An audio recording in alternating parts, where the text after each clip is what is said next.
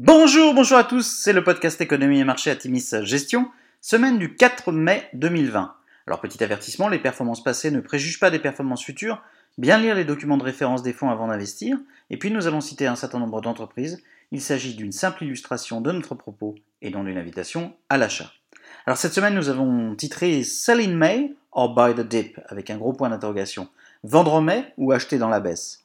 Malgré l'ampleur de la crise en cours, le mois d'avril a finalement été, pour le SP500, le meilleur mois depuis 1987, avec un rebond de plus de 13%. Sur le mois, le CAC 40 s'adjuge du reste 4%. Le soutien rapide et d'ampleur historique des autorités politiques et monétaires, l'annonce de progrès dans le domaine du traitement du Covid-19, des perspectives de déconfinement et de premiers résultats finalement globalement en ligne avec des attentes dégradées auront redonné le moral aux investisseurs. Toutefois, la fébrilité semble revenir avec une évolution chaotique de la pandémie aux USA d'un point de vue tant sanitaire que politique et des inscriptions au chômage qui restent extrêmement soutenues là-bas. Jeudi 30 avril, 3,8 millions de personnes se sont inscrites au chômage aux USA, ce qui fait 30 millions d'inscriptions au chômage depuis la mi-mars dernier.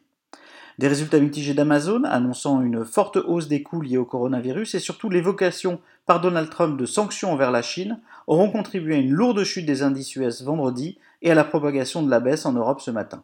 Sur la semaine écourtée en France à 4 jours pour cause de 1er mai, le CAC 40 progresse de 4,1%, le SP500, entraîné par un vendredi difficile, baisse de 0,2% et le Nasdaq se replie de 0,3%. Alors du côté des sociétés, encore un lot de publications dans l'ensemble favorable aux valeurs de vos fonds. Pour l'Europe, une sélection de publications, publications nettement au-dessus des attentes pour Téléperformance, avec une croissance organique en progression de 6,2%. Alterne affiche 4% de croissance organique et Albiona affiche un CA de 131 millions d'euros en hausse de 13%. Publication supérieure aux attentes pour Eurofins et Thales, chiffres en ligne pour Créry Group avec une légère déception pour Simrise avec une croissance de 2,3%, mais la confirmation de prévision à plus 5% pour cette année. Q a publié un T1 en dessous des attentes, non pas sur la croissance mais sur les marges. Euh, enfin, Adidas affiche un CA en baisse de 19%, le e-commerce est en hausse de 35% sur le trimestre, dont plus 55% en mars.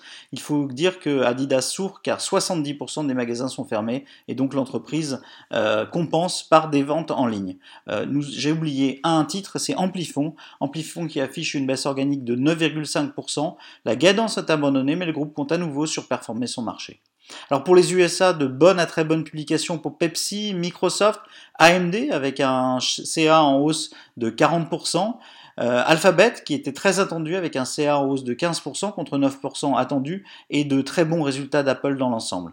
En ligne avec les attentes pour Starbucks qui reste prudent compte tenu du nombre de points de vente fermés, euh, plus de 50% aux USA, mitigé pour Comcast qui souffre du marché publicitaire et de la fermeture des parcs Universal. En revanche, l'activité broadband dépasse nettement les attentes. Résultat mitigé également pour Amazon avec un CA en hausse de 26%, ce qui est assez spectaculaire compte tenu de la base. Euh, mais l'annonce prévisionnelle de 4 milliards de dollars de dépenses au T2 pour les dépensiers au coronavirus et donc l'effacement euh, quasi total prévisionnel de sa rentabilité. Alors en conclusion, avouons-le à nouveau, nous avons été surpris par l'ampleur du rebond d'avril et un retour à la réalité avec de nouveau de la volatilité. Tout semble inéluctable. Les marchés vont rester volatiles, notamment en raison de la publication de statistiques économiques pleinement impactées par l'arrêt de l'activité quasi générale dans les pays occidentaux. Le spectre de sanctions envers la Chine ne devrait pas contribuer au retour de l'optimisme. Alors la question du sell in May and go away, doit-on vendre en, mai et, revenir finalement beaucoup plus tard, revient donc de fait chez tous les stratégistes. Alors même si l'adage s'est révélé assez pertinent pour les indices dans le temps, nous constatons des écarts très importants de résultats entre les entreprises. Nous croyons plus que jamais aux vertus de l'investissement graduel, particulièrement dans des thématiques porteuses et qui le resteront post-crise. Nous vous souhaitons une excellente semaine à tous.